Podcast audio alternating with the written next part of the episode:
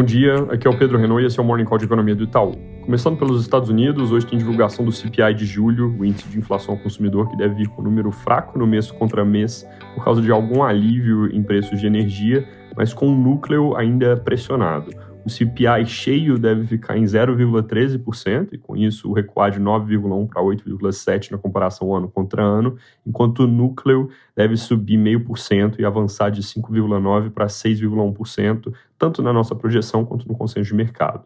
Mercados globais vêm num movimento de alívio desde a última reunião do FOMC, quando o Powell deu espaço para acreditarem que os juros vão subir menos. Membros do Fed tentaram corrigir essa leitura com discursos enfatizando que as altas de juros ainda estão longe do fim. O payroll da semana passada veio com o dobro dos empregos esperados e salário acelerando, mas mesmo assim os mercados seguiram num tom mais positivo. Talvez uma surpresa para cima com a inflação hoje mude um pouco isso, ao reforçar nosso ponto de que juros nos Estados Unidos ainda tem um longo caminho a percorrer na nossa projeção dos atuais 2,5% para 4% antes do fim do ano. Além de mudar a percepção sobre o tamanho do ciclo, esse CPI de hoje deve calibrar as apostas sobre ritmo também. Mais especificamente, se vier em linha com o que a gente espera, depois do payroll forte da semana passada, o Core CPI deve empurrar o Fed para outra alta de 75 pontos base em setembro, sem permitir alívio para o mercado. Se o núcleo vier acima de 0,6, é 75 em setembro, com perspectiva de patamar final mais alto para os juros, isso é um cenário que tende a dar uma estressada no mercado. Vindo abaixo de 0,4, aí deixa uma cara de 50 em setembro e o humor mais positivo nos mercados deve se manter. Na Europa, reforçando meu ponto de ontem, como se crise energética não fosse suficiente, eles agora correm risco de uma crise hídrica com volume baixo em vários rios importantes, entre eles o Reno, que é uma rota comercial bastante relevante, sobe pelo oeste da Alemanha até desaguar no Mar do Norte pela Holanda. Na China, dados de inflação vieram abaixo do esperado, com 2,7% ano contra ano na inflação ao consumidor e 4,2% na inflação ao produtor, enquanto o consenso era respectivamente 2,9% e 4,9%. Apesar do nível baixo, a inflação ao consumidor subiu de 2,5% no mês anterior e esses 2,7% são a máxima dos últimos dois anos, em um mercado que funciona bem diferente do resto do mundo. Já a inflação ao produtor está na mínima de quase um ano e meio. No geral, o que esses números indicam é que com inflação contida tem mais espaço para estímulos monetários caso pareçam necessários.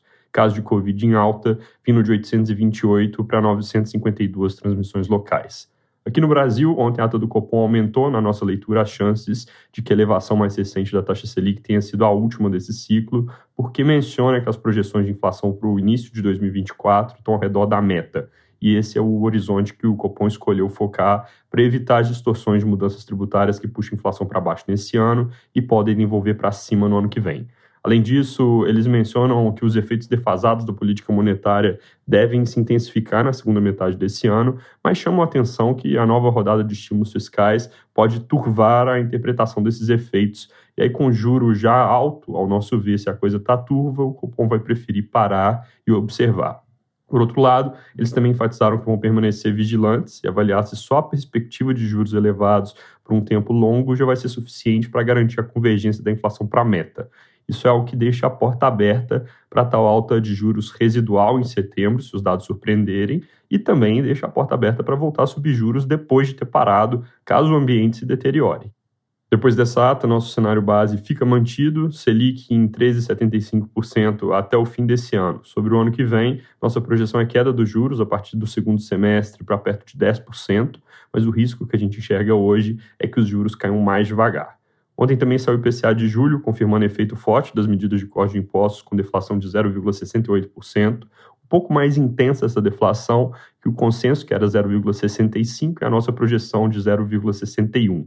Com isso, inflação em 12 meses, que é de 11,9% para 10,1%, um movimento que foi liderado por gasolina, etanol e eletricidade. Segundo a nota do IBGE, se não fossem esses três itens, o IPCA no mês teria sido praticamente o oposto, 0,7% positivo. Olhando para a composição, além desses três, a dinâmica seguiu de inflação pressionada, mas com alguma melhora, dado que a inflação de itens industriais veio um pouco abaixo, e a inflação de serviços parece ter parado de subir, pelo menos nessa leitura. Difusão também foi para 63% em julho, que ainda é um nível alto, mas abaixo do pico de 78% em abril e dos 68% do mês anterior. Hoje, às 9, saudade de vendas no varejo, ele deve vir com queda de 1,5% no conceito restrito e 1,3% no conceito ampliado, essas nas nossas projeções, ambas abaixo do consenso de mercado, com respectivamente menos 0,9% e menos 0,7%. Fora isso, planos de governo ganhando mais espaço no noticiário e ruído eleitoral consequentemente crescendo, dado que nem tudo que consta nos planos parece de fato é, executável. É isso por hoje, bom dia.